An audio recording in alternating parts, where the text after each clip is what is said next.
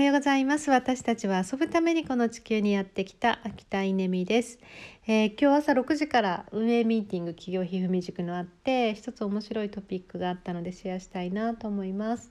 えーと、塾生が増えて、えー、結構サービスも拡充してきて、えー、もう本当に盛りだくさんなので、えーともうどれからこうどう受講していいのかとか何をどうこう活用していいのかがもう分かりませんという新入生がいるわけですね。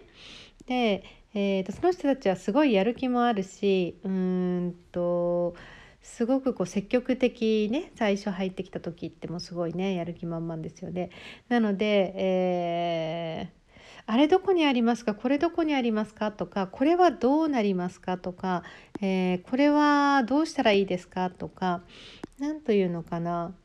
うーんまあいろんなこと質問してくるんですよ。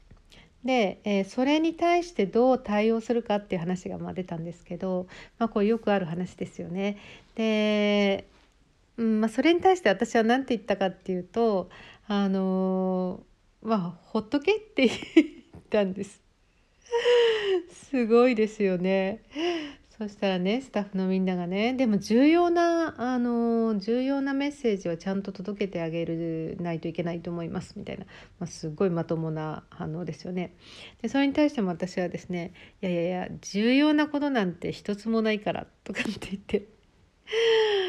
あ元も子もないね。そしたらねスタッフの方がねうん、でもこうねデータが流れていってしまうので、えー、みんな見つけられないんですって言うんです。でそれに対してはああの熟成専用サイトに全部大事なことはあの必要なことは書いてあるからそこを見てって伝えてもらったらいいと思うよみたいな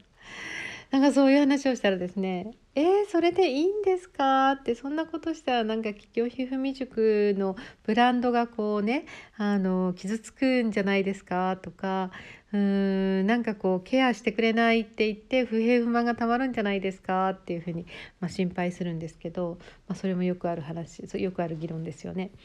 うんえー、まあ、それに対して私はですね、まあ、そもそもブランドなんてないしっていうことだったりいやあの不平不満がたまってやめていくならやめていったらいいしっていうですね もう本当にそんな感じなんですよ。で、えー、なんでそうそうするのかっていうとこだけ少しフォローが必要なので今日もフォローしたんですけどうんと私はですねとにかく主体的なコミュニティが作りたいんですね。主体的なコミュニティというのはわからないことをすぐ人に聞くっていうコミュニティではなくてもしくは不平不満を言うコミュニティではなくて、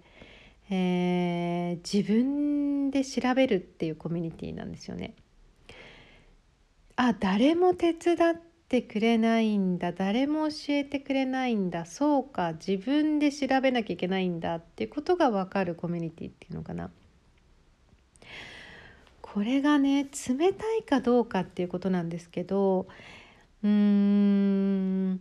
結局あのその方たちを依存させないそして主体的に生きていくっていう力をつけるっていうことをコミットして主体的に生きていく人じゃないと起業なんて絶対できないからですよね。